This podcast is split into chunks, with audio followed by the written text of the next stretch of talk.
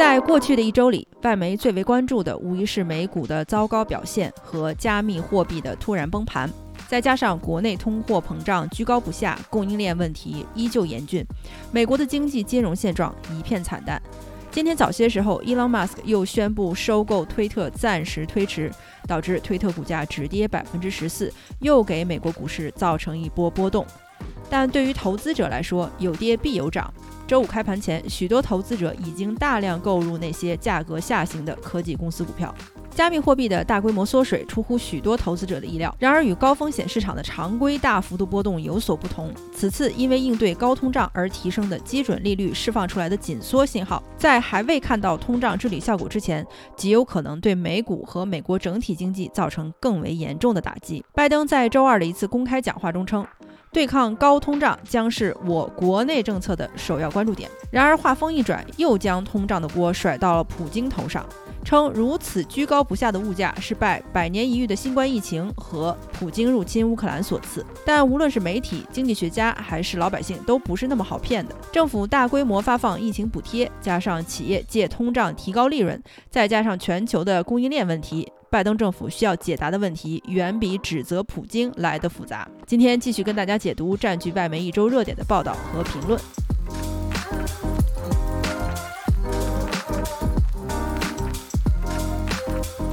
欢迎来到德贤电台，一档实时文化体验播客，我是主播小书童。经济学人五月十四日刊的题为《美股的新熊市》。大规模抛售是否诱发经济衰退，就是一篇对美国目前金融市场和经济形势表现的精准总结。文章写道，标普五百指数自今年一月的历史新高下跌了百分之十八，仅过去一个月就下降了百分之十，在下降百分之二十的熊市边缘徘徊。而纳斯达克则惨烈的更为直接，自去年十一月以来已经下降了百分之二十九。在过去的十八个月，由于通胀持续上升，投资者对于美联储的紧缩政策颇为担忧，更为紧缩政策将会对资产价值造成何等影响头疼不已。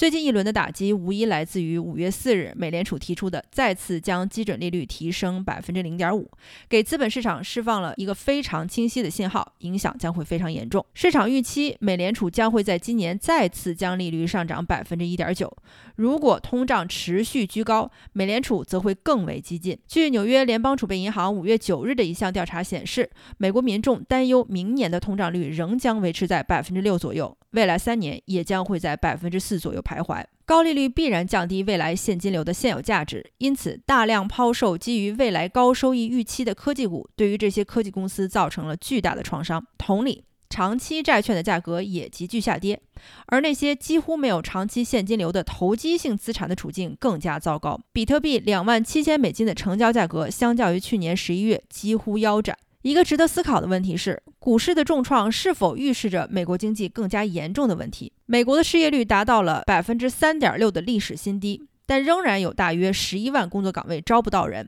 美联储控制通胀的努力越激进，就越有可能造成下一个经济大萧条。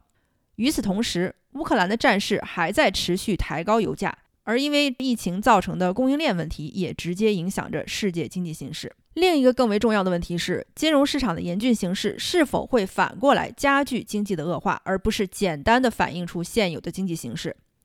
在过去的十年中，由于对高风险借贷业务的严格监管。债券市场在金融市场中扮演了日益重要的角色。绝大多数的家庭的房屋贷款已经不是由银行直接产生的，而是以有价债券的形式操控在投资者手中。美国公司的融资结构中，债券市场的比例也从2007年的百分之四十五上升到了现在的百分之五十七。银行在金融市场中的中间商地位也逐渐在被专业人士和精密计算的投资公司所取代。这些金融市场的结构性变化可能表示市场更加倾向于不稳定交易和情绪性崩溃。资产市场的重大变化不仅会给民众的退休基金和公司股价持续造成负面影响，并且也会严重影响公司的借贷能力。随着十年期美国国债收益率从今年一月份的百分之一点六上升到百分之三，美国国内的房屋贷款利率也从百分之三急升至百分之五点三。风险较大的公司发现借贷的困难逐渐增大。二零二二年第一季度也是自二零一六年以来高收益债券发行最为缓慢的一个季度。Carvana 一个二手车零售商，在四月份的时候试图出售三十亿美元的债券，即使在提供两位数收益率的情况下，也很难吸引到买家。《华尔街日报》于五月十三日的报道题为“科技期货在残酷交易的一周后上涨”，也和《经济学人》一样，表达了对美国金融市场与经济形势的担忧。这篇文章开头指出，美国期货市场小有提升，表示市场可能在上周残酷的下跌后略有止损。与标普五百挂钩的期货市场在周五上涨百分之一点二，而纳斯达克一百期货指数则持续下跌百分之一点七。推特在马斯克宣布暂停收购之后，股价大幅下降百分之十四，但美股投资者已经在周五开市时大幅度抄底这些价格下跌的科技股。投资者认为，小幅度的市场回升是上周大规模抛售之后的短暂恢复。据伦敦的一家投行创始人分析表示。这很有可能是一个抄底和死猫式反弹，即便是一直表现优异的公司，都有可能在这一波市场下行中受到重创。他对于美股接下来的表现并不十分乐观。投资者目前面临的是几十年难得一见的各种复杂问题纠缠在一起的困境：四十年来最高的通胀率，美联储持续采取的激烈措施可能导致的经济衰退。众多投资者和机构已经开始怀疑美联储是否有能力让美国经济软着陆，既降低通胀率，又能保证失业率不上升，经济还能继续增长。周四，美联储主席承认降低通胀可能会对经济形势造成一定的负面影响。他提醒市场，将通胀率下降到百分之二以下的过程也许会付出一些代价。在未来的几周内，基准利率极有可能再次提高百分之零点五。但央行也不排除经济形势需要的情况下提高增加的幅度，而本周公布的通胀报告对于投资者来说更是雪上加霜，尤其是数据显示，高通胀的压力几乎平均分散在各个领域，即便在油价上升稍微平抑的情况下，日常商品价格、餐饮、出行和服务费用的上升仍然严重打击了希望价格下降的投资者的信心。这一信号迫使许多投资者不得不抛售高风险的投资产品，转而投资更为安全的理财产品。成长型科技股，尤其是高利率的受害者，在此次抛售中更加遭受了严重打击，进而连带影响了加密货币市场。瑞士龙奥银行的首席宏观经济学家表示，这一周对于市场来说是个极大的转折。之前我们仅仅担忧在高利率下我们的经济是否能挺住。现在，投资者们已经开始担忧，我们是否即将进入经济衰退。然而，就在周五，科技股开始回升。特斯拉股价上升百分之六点九，芯片公司 Nvidia 上涨百分之三点六，奈飞的股价也回升了百分之二点四。交易公司 Robinhood 的股价则得益于加密货币 FTX 的创始人购入其百分之七点六股份的消息，在周五开市前直接上涨百分之二十四。比特币虽然在周五上涨了百分之六点七，然而其他加密货币的表现则只能用惨不忍睹来形容。稳定币 Terra USD 持续下降，截止至周五凌晨，交易价格为十一美分。之所以能称为稳定币，就是因为 Terra USD 一直以来都是绑定美元价值，而与之挂钩的 Luna 币更是在本周跌破交易新低，从周一的六十美元一路跌至零点五美分。《华尔街日报》也推出了一系列全方位解读加密货币崩溃的文章。首先，一篇五月十三日发表的题为《一万亿加密货币如何在半年内蒸发》的文章，详细解释了这次加密货币崩盘的走向。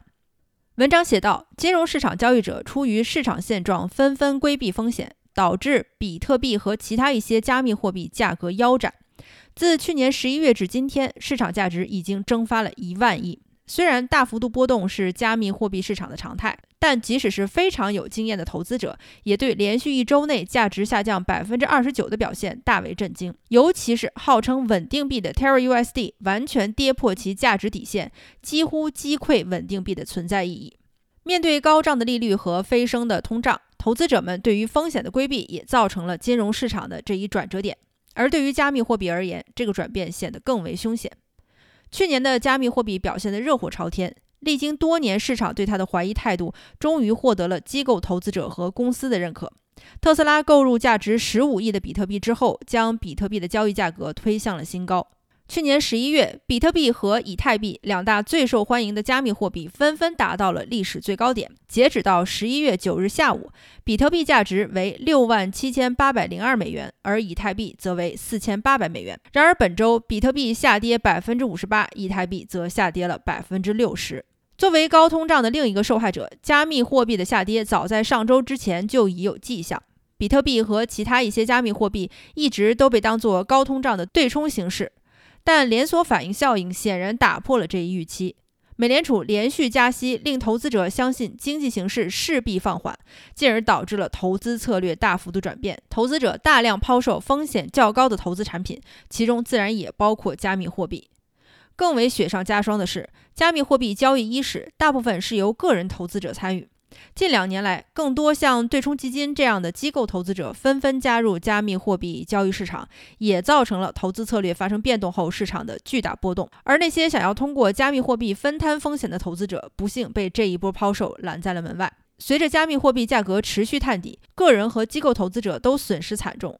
上周二，全球最大的加密货币和数字货币交易所 Coinbase 公布了一季度财报，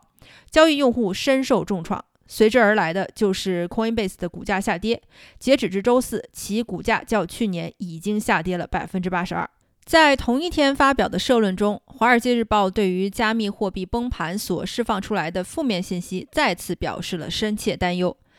这篇社论开头就指出，货币政策紧缩带来的这波流动性崩塌，首当其冲的受害者就是加密货币。虽然我们都希望损失不要继续扩大到整个金融市场乃至实体经济，但前景是否容许我们继续保持乐观，还存在变数。在过去的一周里，我们见识了短短二十四小时内蒸发掉两千亿美元价值的加密货币资产，也见识了号称稳定币的 Terra USD 一夜之间一文不值。曾几何时，加密货币市场只是一些比特币狂热爱好者的小众市场。在看准其高回报率的机构投资者纷纷加入之后，市场的趋势也变得极端不可控。在实际利率逐渐降低甚至为负的情形下，机构投资者的抛售将投资加密货币市场变得更加不可信任。成百上千的加密货币被推上市场，任何人都可以随便创造一个加密货币，并向市场和投资者标价出售。如果说法定货币是由各国政府背书，那么加密货币则是由其开发者的信念背书，这怎么可能出错呢？然而，投资者们在这个礼拜就被结结实实的上了一课。稳定币的存在就是为了提供一个稳定的价值挂钩，从而使得交易者们可以毫无障碍地交易加密货币。有些稳定币是与法定货币挂钩的，但是开发者不一定会透露是哪一种或者是多少法定货币。有一些稳定币则是与一种算法挂钩，有时候也可以是与另外一种加密货币挂钩，例如 Terra USD。与之挂钩的另一种加密货币就是素有“币圈茅台”之称的 Luna 币。为了让 Terra USD 的需求不断上升，开发者创造了一个去中心化借贷平台，给 Terra USD 的存款提供高达百分之二十的利息，而 Terra USD 也被允许会保持其一美元的价值。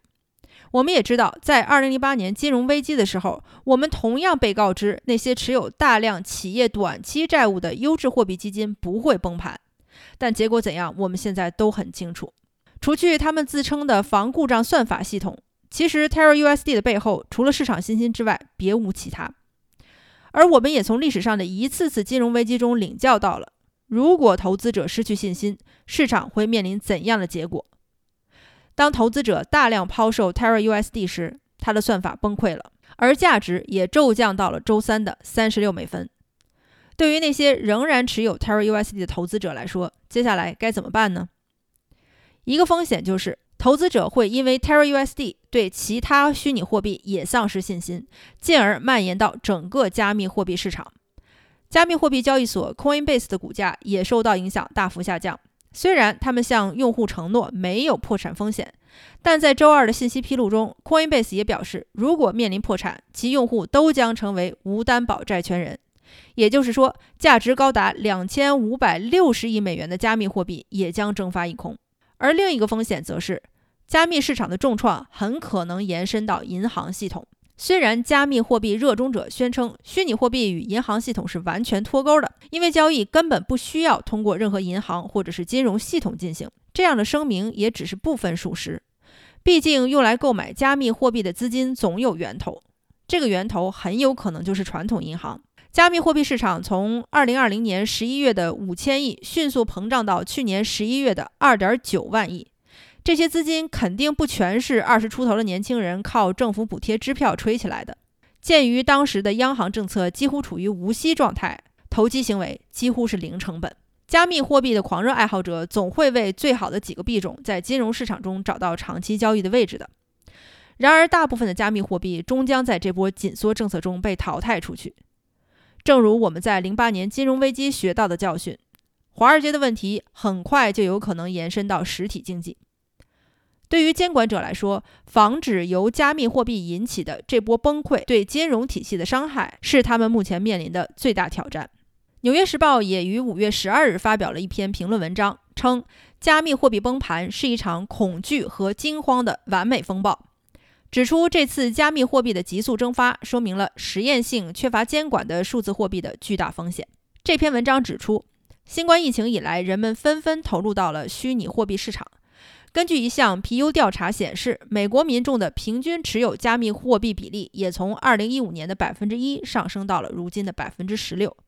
一些大型投资银行和对冲基金也纷纷加入了加密货币市场，利用借贷资金投资，更加增加了加密货币的赌博意味。这么看来，显然这次加密货币市场崩溃和几年前刚刚实行的时候相比，受影响的人群应该更为广泛了。《纽约时报》认为，这次崩盘的原因十分复杂。首要原因自然是高利率，其次是由俄罗斯入侵乌克兰带来的高通胀和经济形势的不确定性导致的。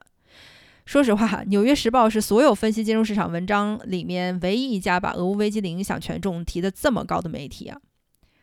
这篇文章还引用了一份瑞穗银行的调查报告，称虽然整个加密货币市场受到了巨大损失，比特币的损失还是在可控范围内的。从目前形势来看，比特币只要维持不跌至两万一千美元以下，那么每位比特币投资者就不会受到巨大的损失。据另一位加密货币投资管理公司 Bitwise Asset 的首席执行官 Hunter Horsley 表示，大部分比特币投资者仍然保持冷静，因为其他资产价格也在下降。虽然形势不容乐观，但是也无处可藏。其实，对于一个基本不怎么关心股市和加密货币的人来说，上周的股市暴跌和 Terra USD 的价值蒸发也完全足以引起我的注意。我本人并没有活跃在股市上，也没有跟风投资任何比特币或者是以太币，但是我的 个人理财和退休金投资依然不能幸免地受到了这一波股市暴跌的影响。